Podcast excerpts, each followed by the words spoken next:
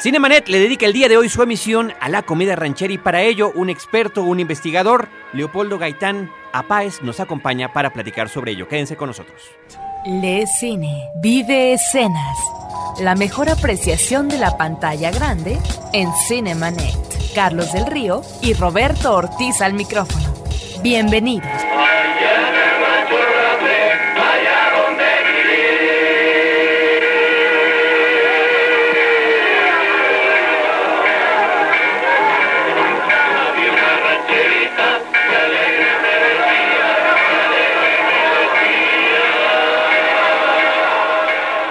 www.cinemanet.com.mx es nuestra página de internet, nuestro portal principal, frecuenciacero.com.mx. Tenemos un buzón de voz para que nos llamen desde cualquier parte de la República Mexicana, 01800 087 2423.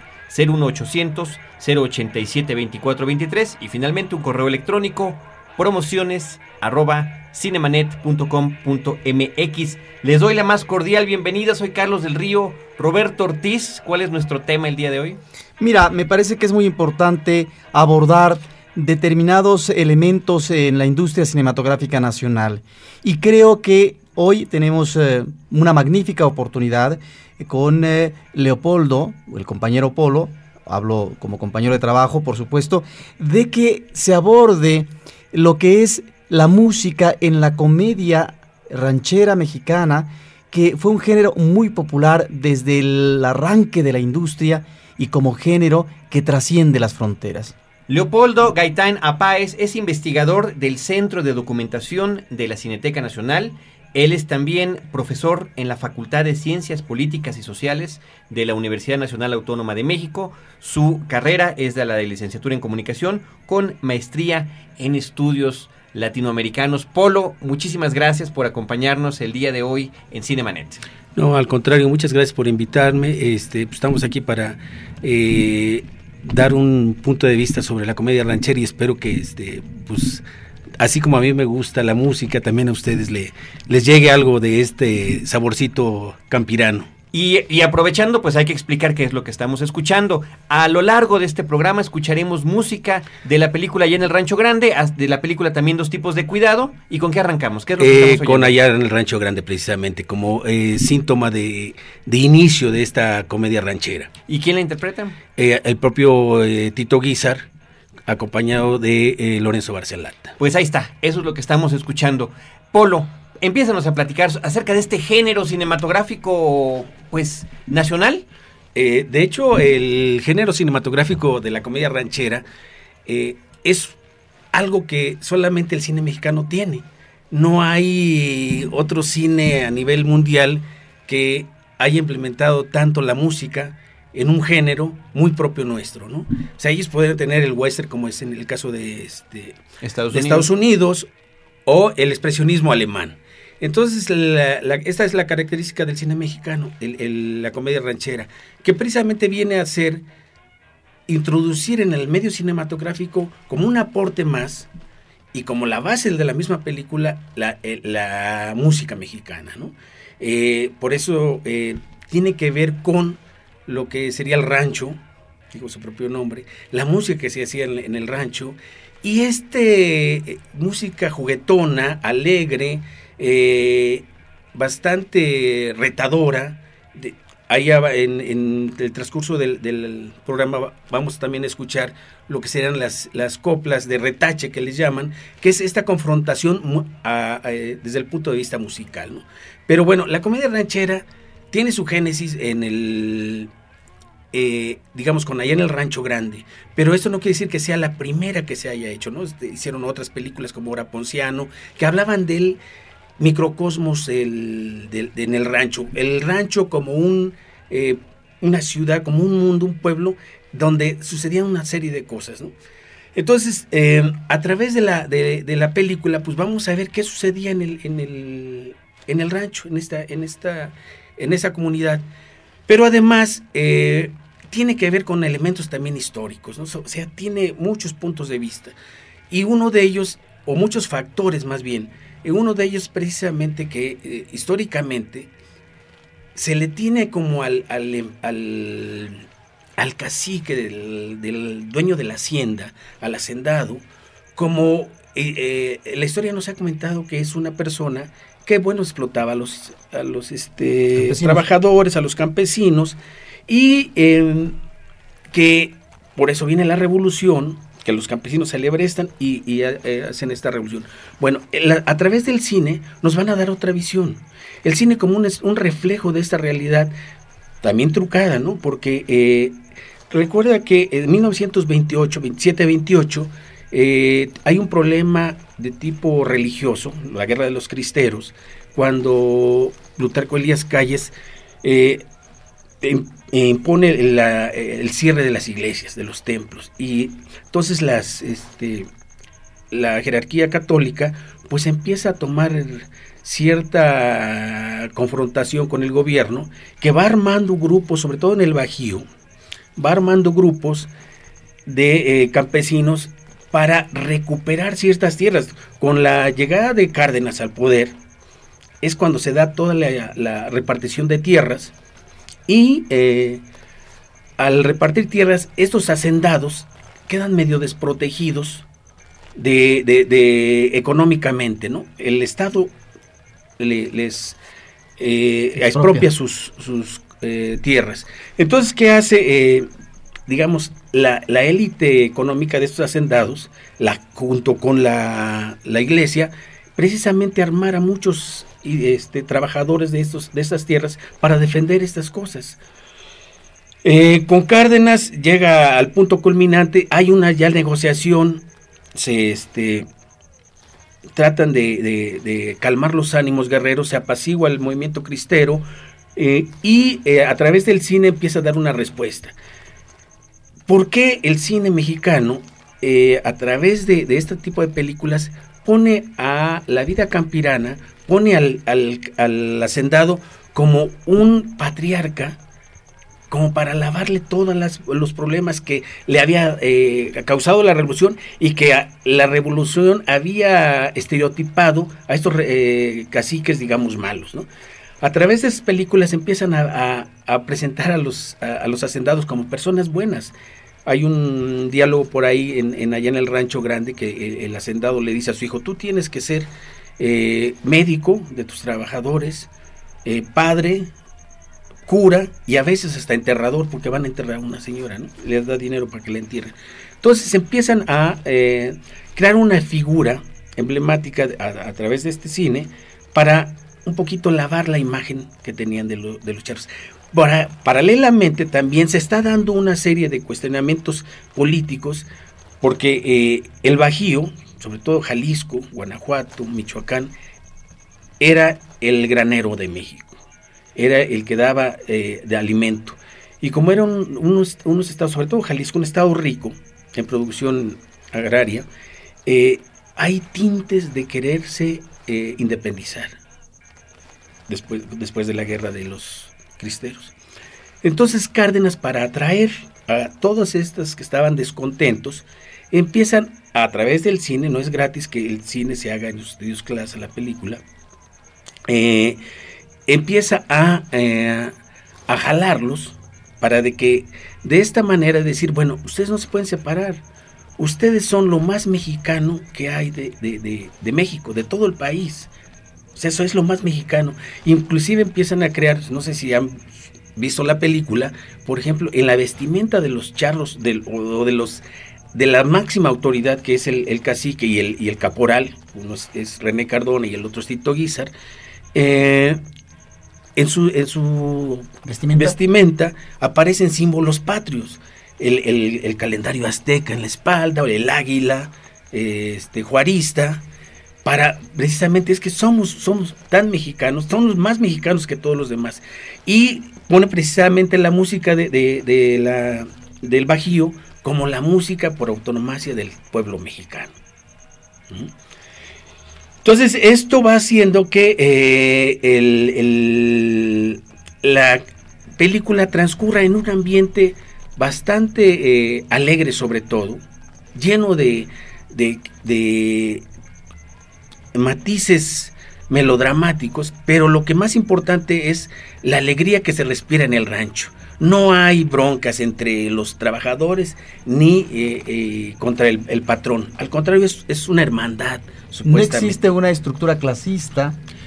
Eh, cuando se hace esta película, en los años 30, ya había pasado el movimiento revolucionario. Por lo tanto, es una película, claro, de ficción finalmente, que está manejando una visión trastocada, equivocada, de lo que es la hacienda en México en esos momentos ah, históricos, en donde ya está otro tipo, digamos, de gobierno, ¿no?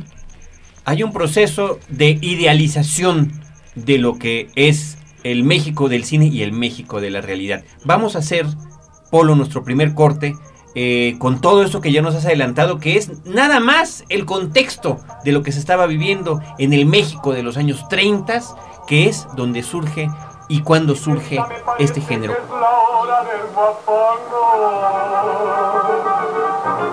Mientras la marca se mece, yo nomás la estoy mirando.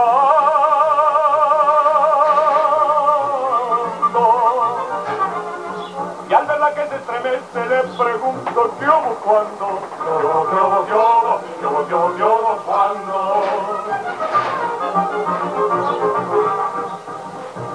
Esa niña del rebozo tiene un rato suspirando. Esa niña del rebozo tiene un rato suspirando. Si su charro no la quiere, ya le estamos dimosando.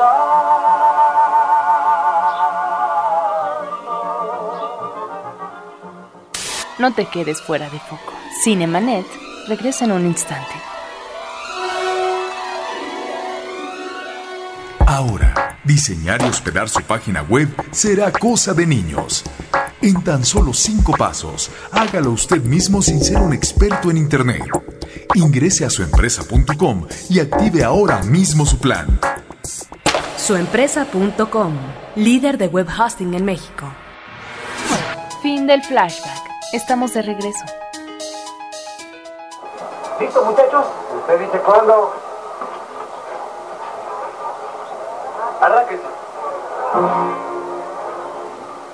La gente dice sincera cada que se hace un casorio. Que el novio siempre la quiera, sino que le hagan velorio. Para esta novia no hay pena, pues va a tener buen marido. Porque bueno es cosa buena por lo menos de apellido. Porque bueno, es muy bueno, hijo de bueno también, su abuelo, ay qué bueno, quien se llamara como él.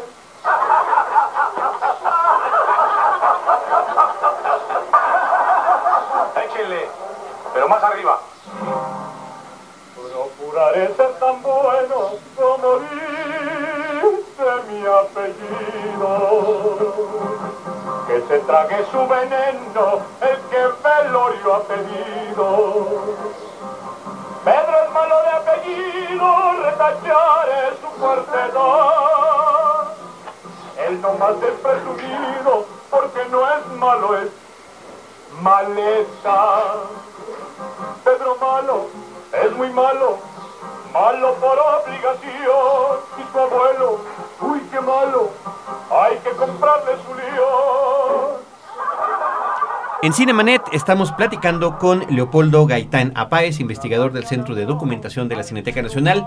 Él vino a platicar con nosotros acerca de la comedia ranchera y acerca de su música. Estamos iniciando nuestro segundo bloque. Polo, ¿qué es? ¿Con qué estamos eh, arrancando? Eh, bueno, eh, podemos hablar de las retachadas, esta confrontación de que hablábamos entre uno y otro, pero en, tono musical, que pueden llegar a los golpes. De hecho, este... Y a los balazos. A los balazos. Ahí, eh, al final dice, bueno, esto que me dijiste en verso, ahora me lo contestas en prosa, ¿no? Y sueltan las guitarras y agarrarse y todo, todo el mundo los detiene. Esa es una de las características que tiene la, comedia ranchera, esta, eh, esta confrontación musical, que sigue dándose todo el el territorio nacional, ¿no? Y hasta la fecha, por ejemplo, donde más se ha visto es en, el son huasteco, con las famosas topadas, ¿no? Que se pueden aventar toda la noche, inclusive días eh, eh, enfrentándose entre uno y otro grupo musicalmente. Algunas ocasiones sí llegan a los golpes, pero y luego ya en la fiesta con tragos encima, entonces sí este, es muy muy sintomático la gente cuando los ve muy prendidos empiezan a retirar mejor, ¿no? Porque pueden sacar las pistolas y eh, sí se refleja pues el ambiente campirano que hay. Entonces este, eh, vamos a escuchar esa y pues seguimos hablando sobre la comedia ranchera. Que ya nos dabas tú todo el contexto de lo que estaba pasando históricamente, pero también cinematográficamente, pues habrá que decir que estamos en la década que ya vio eh, el inicio del cine sonoro y con este cine sonoro se integra en el cine mexicano, en particular la música de esta manera. Eh, el cine sonoro en México, digamos, oficialmente se inicia con la película La de Santa, ¿no? Eh, de 1931 de Antonio Moreno.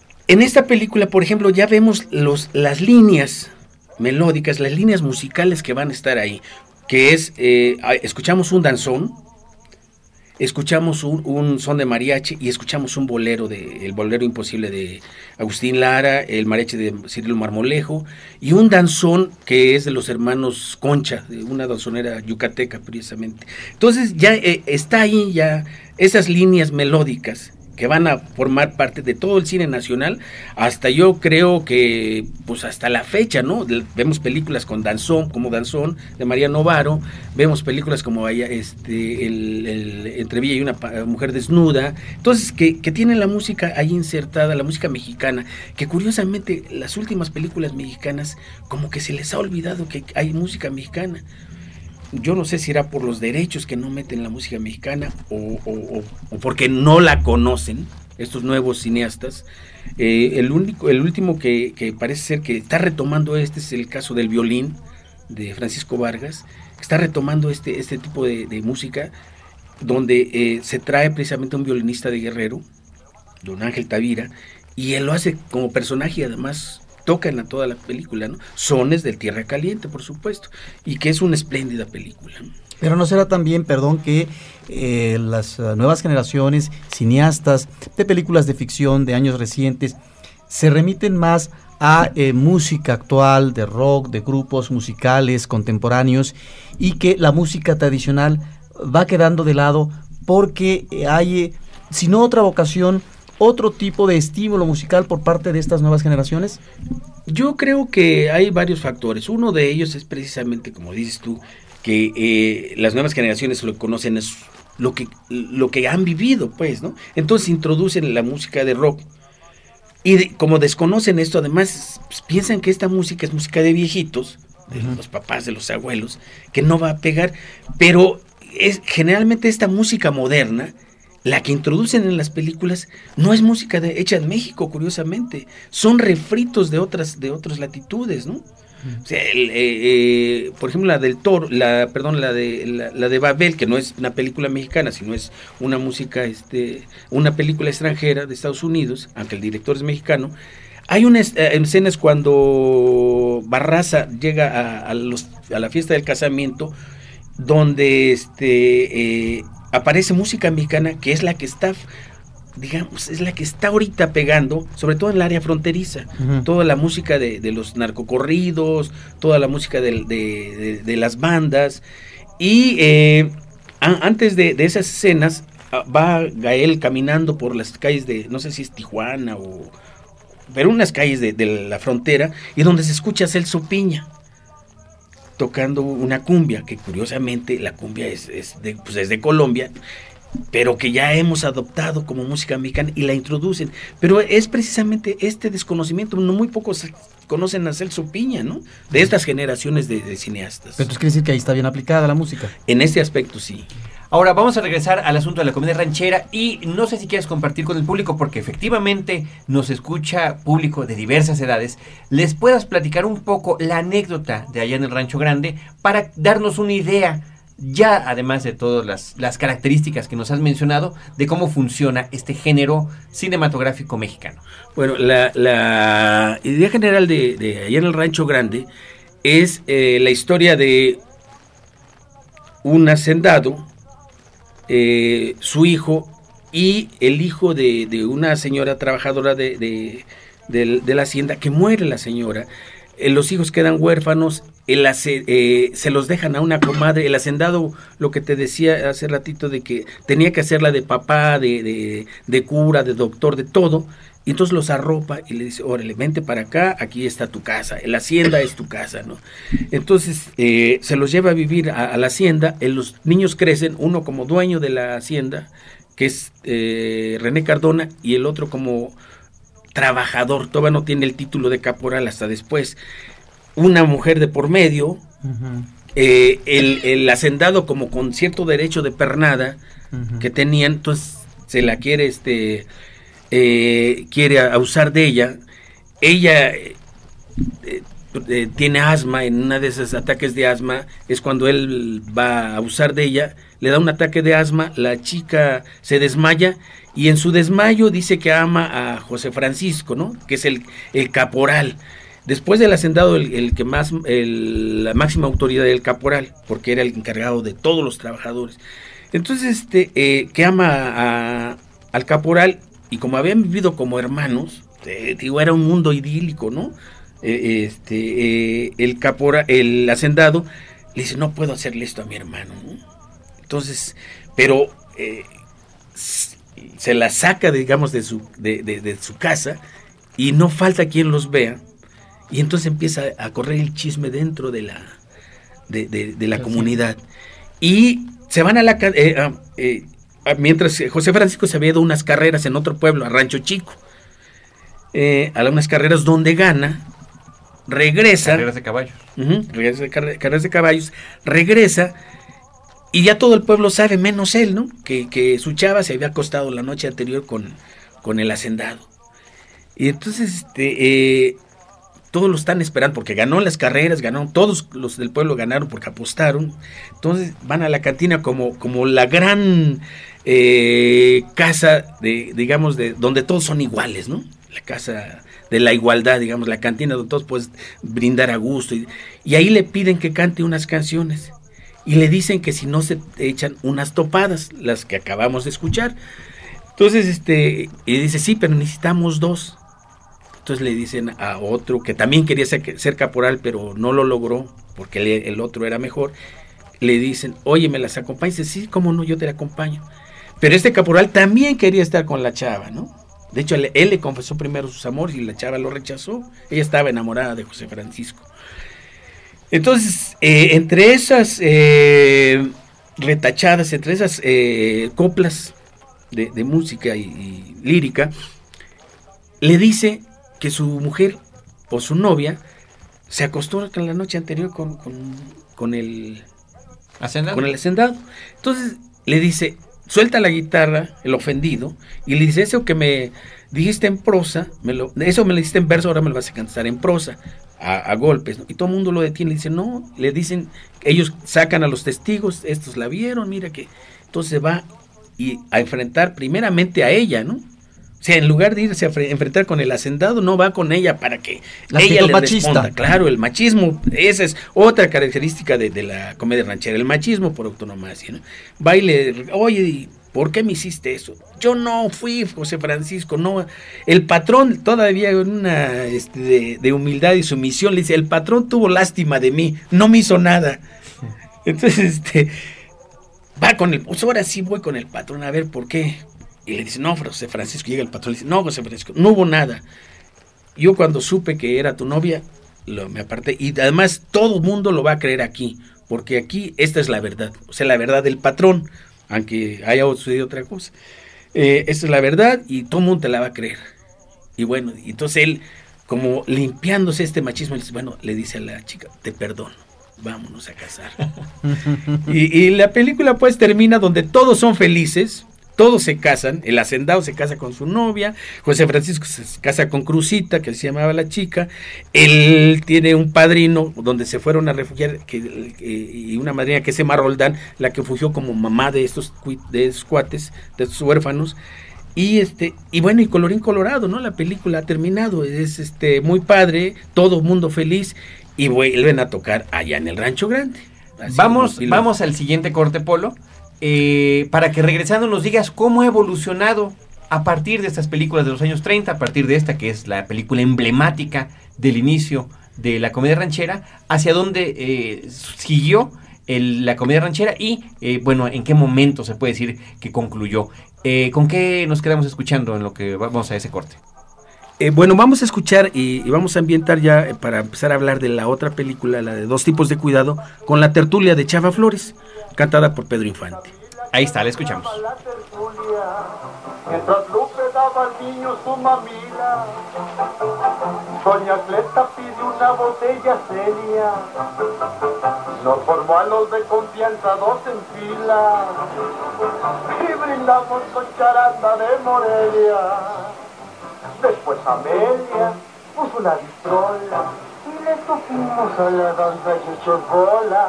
Abrió un cadete que se daba chelo, más la canija con Gaspar se daba vuelo. ¡Échale al aire, doña Matilde!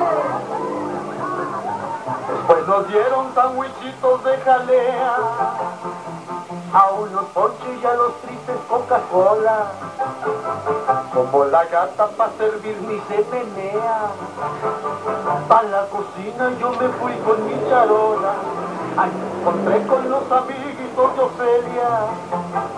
Que a contrabando habían pasado su tequila. Nos aventamos unas copas tras la fila. Y por poquito ya mero nos cae a media. Luego pidieron que cantara Lola. Y soportamos, ay, te doy la despedida. Después de atleta, tocó la pianola. Pa' que no hablara, le dimos buen aplaudido.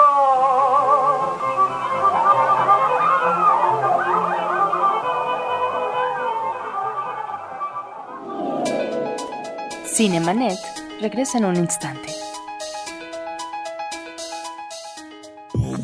Frecuencia Cero lleva hasta tus oídos el impresionante mundo de las artes gráficas a través de CMYK, todos los jueves a partir del primero de marzo, con Pablo Deza. Frecuencia Cero Digital Entertainment Network. Historias múltiples en tiempos cortos. Cinemanet. Regresamos.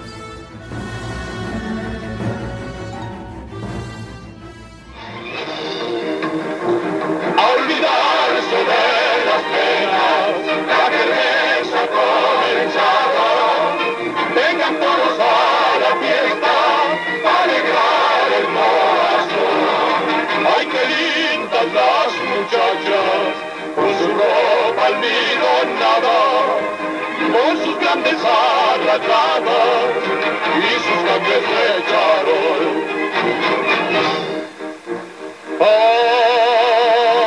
Ay, cuántos puestos de horchata con el frescor de sus aguas de Jamaica y de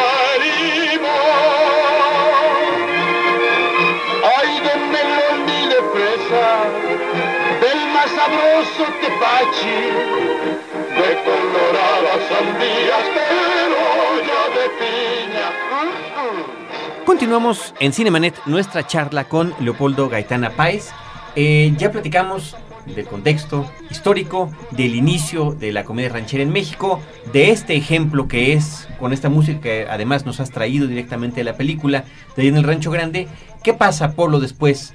¿Cómo, ¿Cómo sigue evolucionando este género en el cine mexicano? Bueno, a partir de allá en el Rancho Grande del 36 y el gran éxito, curiosamente a nivel internacional, eh, primeramente se pasa aquí la película, aquí en México, la ciudad, pues no, no pasa nada, pero cuando sale al exterior, el mundo se da cuenta de cómo somos los mexicanos. Los, no- no- lo- la película sirve como espejo, pero hacia el extranjero. Ya que Eh, después, espejo de estereotipos, Sí, sí, ¿no? sí, sí, de los estereotipos. Ya cuando sale el extranjero y regresa, ya vista por el extranjero, regresa con una serie de, de triunfos, sobre todo taquilleros, que todo el mundo dice, así son los mexicanos. Mira nada más, todavía usan pistola y se visten de charlos y, y todo lo arreglan a través de las canciones, ¿no? Ojalá. Este, eh, y entonces eh, se da un auge de, de películas, como eh, después viene eh, Rancho Chico, así se quiere en Jalisco, no te, hay Jalisco no te rajes, los tres García, vuelven los García, ay, se quema pues el género y donde viene a acabar es en el dos tipos de cuidado, que digamos es el, la culminación de, la, de, la comedia ranchera. Pero ¿por qué, por qué y cuándo? En el 1952, cuando se filma, bueno, cuando se proyecta ya la, el 53 que se proyecta, ya eh, ya estaba muy desgastado. Además ya había, ya habíamos dejado de ser rancheros, ya, ya éramos, ya éramos citadinos. Ya el propio gobierno de alemán, en 1952, es su, el final del, del, alemanismo, ya entra este, Adolfo Ruiz Cortines, el, país inclusive ya deja de ser un tanto agrícola y ya se vuelve urbanizado, ya se vuelve industrial, empiezan precisamente otro tipo, otros géneros, ¿no? El género de las cabareteras, el género de las rumberas, este, comedia urbana. comedia urbana, un cine precisamente más urbano y, que Alejandro Galindo lo va a llevar hasta sus últimas consecuencias, ¿no? Entonces, este, eh, en 1952 ya se está, ya se agotó el, tema, ¿no? Ya, ya casi, ya nadie cree en, los rebozos de bolitas, ¿no? Ya en el uso del sombrero, ya, ya se dejó todo esto. Entonces, por eso mismo acá, y, la comedia ranchera eh, también, pues, eh, acaba precisamente con, o, si no acaba, por lo menos es el inicio de su decaimiento, ¿no? Con, con la de allá en el que llega hasta la cúspide y de ahí baja que es este, con dos tipos de cuidado, Pedro Infante y Jorge Negrete. Curiosamente las dos películas están este, fotografiadas por eh, Gabriel Figueroa. En la primera la dirige eh, Fernando de Fuentes y la segunda la dirige Ismael Rodríguez, digamos que sería el, director de cabecera de Pedro Infante. Entonces, este, eh, digamos, la, dos tipos de cuidado se vuelven a repetir esto, una comedia de enredos, que es la historia de, dos amigos que pues quieren a dos chavas, una es hermana del otro y la otra es prima del otro, o sea, es un rollo familiar ahí, uno es hacendado y el otro pues no es hacendado, pero es el más popular del pueblo, ¿no? Y el hacendado quiere a la prima del otro y el otro quiere a su hermana. Pero por X o Y razón resulta que se casan los primos y se quedan, los hermanos se quedan así como Oye, nadie sabe por qué, huyen del, pueblo, hasta que regresan después, pues, pero ya con una niña, ¿no? Y entonces el, amigo va y le reclama, Sendado va y le reclama, oye, ¿por qué te casaste con mi novia? No, eres un hijo de no sé qué. Pues lo que tú quieras, pero las cosas sucedieron así, entonces no. Pero empieza nuevamente a enamorar el hacendado a la prima del otro y este a su hermana. Entonces el pueblo se crea un, una, este, un chismorreo ahí terrible de que pues, el otro anda con, le anda poniendo los cuernos el, el, hacendado y él anda queriendo con, la hermana del hacendado hasta que este, logran precisamente eh, ya descifrar todas las broncas que hay y eh, la música va a ser un elemento indispensable para, para, esto, ¿no? Y ahí es cuando entra precisamente otra canción que se llama este, La Fiesta Mexicana, que es así como ya el gran telón para que eh, caiga la... Que por cierto es la que escuchamos cuando iniciaba este bloque. Eh, ah, nada más dinos en qué acaba, porque no, no, imagínate que, no, los que no la han visto no van a saber qué pasó. Eh, bueno, eh, como todas las películas mexicanas ¿Cuál de, era, la comedia ¿cuál Era, ¿Cuál era el enredo? El enredo es que se casa con la prima porque la prima fue violada, fue violada y él como en un afán de, este proteger, de proteger el honor de ella, se casa con, ella y le da el apellido a la criatura. Y entonces, pero siempre vivieron como hermanos, nunca tuvieron contacto carnal. ¿Eh?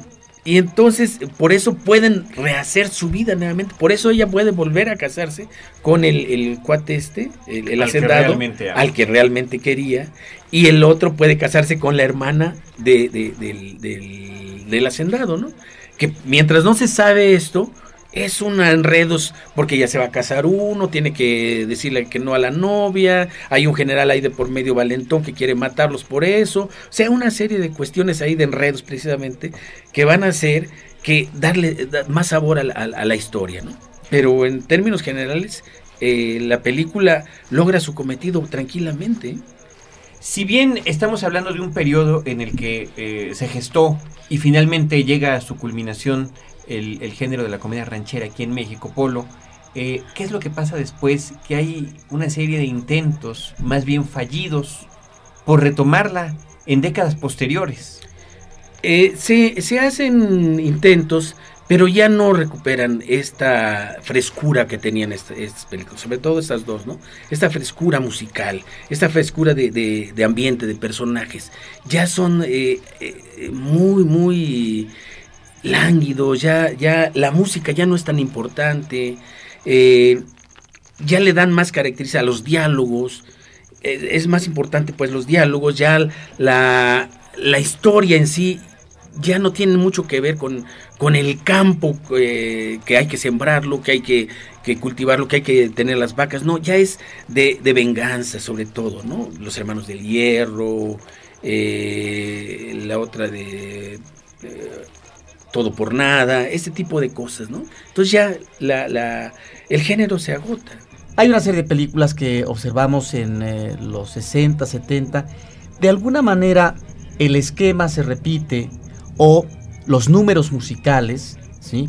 a través de películas, de figuras musicales importantes y que tienen su buena racha en el cine, como van a ser Luis Aguilar, como después va a ser tal vez un Vicente Fernández, que en buena medida, no sé si estés de acuerdo, están retomando estos elementos que dieron fama a una serie de actores y que cuajaron temáticamente en el gusto del público masivo.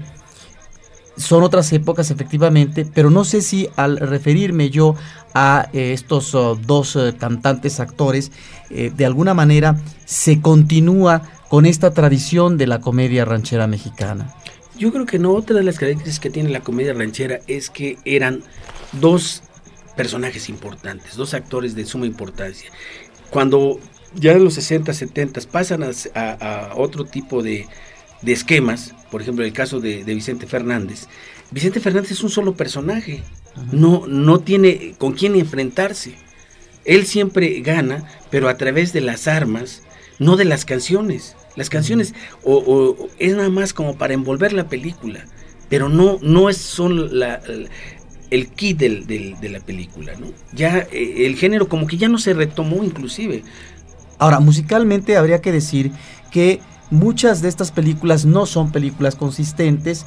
Digo, tú mencionaste clásicos ya en eh, la historia del cine mexicano. Sin embargo, tendríamos que señalar que estas canciones que están cobijando un ambiente, un tipo de relaciones humanas, etcétera, pues quedan ahí como patrimonio musical como elemento cultural a rescatar, a destacar en el caso del cine mexicano, porque si bien es cierto que muchas películas no son tal vez eh, en sí importantes, ya el hecho de que existan tales compositores, cantantes, melodías, ya vuelve a una cinta en sí misma importante por su cobertura musical. No sé si estés de acuerdo. Sí, se convierten en documentos, claro, son documentos históricos que había que rescatar y darles esta importancia que en muchos casos no se le ha dado, ¿no? Por ejemplo, eh, las películas de donde sale Lucha Reyes. Lucha Reyes está desaparecida. La película que hizo Ripsen sobre Lucha, digo, perdón, pero no habló de lucha, era, era su lucha de él a lo mejor, pero no era la lucha Reyes cantante, ¿no? No era la lucha Reyes que, la oíamos este, en, los palenques, que, cantaba, pero ahora sí que sintiendo el alma nacional, ¿no? Entonces no, no, no es esa, ¿no? Eh, la torcasita sería otra, la que más le, le, han hecho cosas este, o justicia, pues sería Lola Beltrán y Lucha, eh, Lucha Villa. Pero los anteriores a ellos, eh, como el trío Garnica Asensio. Espléndido. Que es eh, para mí uno de los mejores tríos de voces este, femeninas que nadie, nadie, muy pocos lo conocen, desgraciadamente. No se han reeditado sus discos, no se han reeditado las películas donde aparecen, una serie de cuestiones que, que habría que preguntarse por qué. Polo, ¿qué conclusiones nos puedes dar para ah, terminar con este programa donde nos has ofrecido este panorama de lo que fue la comedia ranchera? Yo lo que creo es que eh, para, ah, bueno, los cinéfilos lo, hay que ver cine, eh, pero para ver un cine y además este, estar digamos, eh, eh, dentro del, del, ambiente, pues yo creo que lo primero es que hay que ver tu propio cine, ¿no? O sea, si no ves tu propio cine, ¿cómo puedes tener comparación con los otros? O sea, bueno o malo es nuestro cine y habría que verlo pero muchas, eh, yo creo que los medios de comunicación están ahí inmersos, prefieren ver cine extranjero, las nuevas generaciones, que el cine propio. Y rescatar este, este cine, que, es muy poco visto. Muy divertido. Y además muy divertido, muy fresco, te digo, que es lo que eh, este cine de, blanco y negro nuestro, que eh, habría que, no sé, fomentar y educar al, al público, por ejemplo, pasando ciclos de, de, cine en, en algunos algunos cines, ya sea institucionales o no, o, particulares o, comerciales, pero volver así como, yo diría que hasta como una obligación de decirle a, los de Cinépolis, a los de Cine, a los de Cinemanet, ¿no? Cinemex. A los de Cinemanet también, también los de Cinemanet.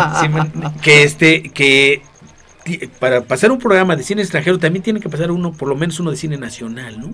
Entonces, y, y, y, alentar a, las nuevas generaciones que vean este tipo de cine, no sé, cobrándoles la mitad, porque además las regalías ya, el pago de, los derechos de las películas, creo que ya están, como son películas anteriores, ya, o los ya se murieron, los derechos pueden, ya están acaparados por otras personas, pero hablar con ellos, ¿no? Y, que den facilidades. Pues Polo, te agradecemos muchísimo que hayas tenido eh, la oportunidad de venir con nosotros, al contrario. que hayas dedicado tu tiempo a esto. Eh, Leopoldo Gaitana Páez, investigador del Centro de Documentación de la Cineteca Nacional, que nos vino a platicar sobre la comedia ranchera. Dinos con qué canción nos despedimos. Bueno, con la, eh, Serenata Mexicana, que eh, es el, el, el parteaguas ya, la culminación de este género. Ahí está la Serenata Mexicana, les recordamos. Cantando, Pedro Infante y Jorge Negrete, Carmelita González y Yolanda Varela y unos coros de femeninos muy, muy, muy padres porque hablan de la fiesta mexicana, lo que es eh, el alma nacional, como dicen los, los guapangueros. Cinemanet, dos veces a la semana en su versión en podcast. Recuerden, todos los jueves, si están en la zona metropolitana de la Ciudad de México, en vivo a las 10 de la noche en Horizonte 107.9 FM. Nos vamos escuchando esta serenata mexicana. Polo, muchas gracias. Roberto Ortiz y Carlos del Río nos despedimos.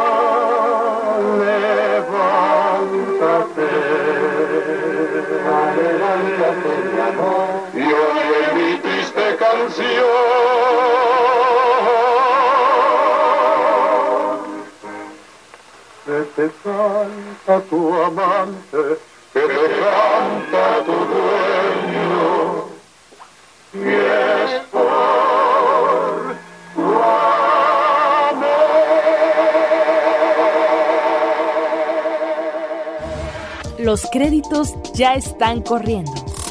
Cinemanet se despide por el momento. Más en una semana. Vive cine en Cinemanet.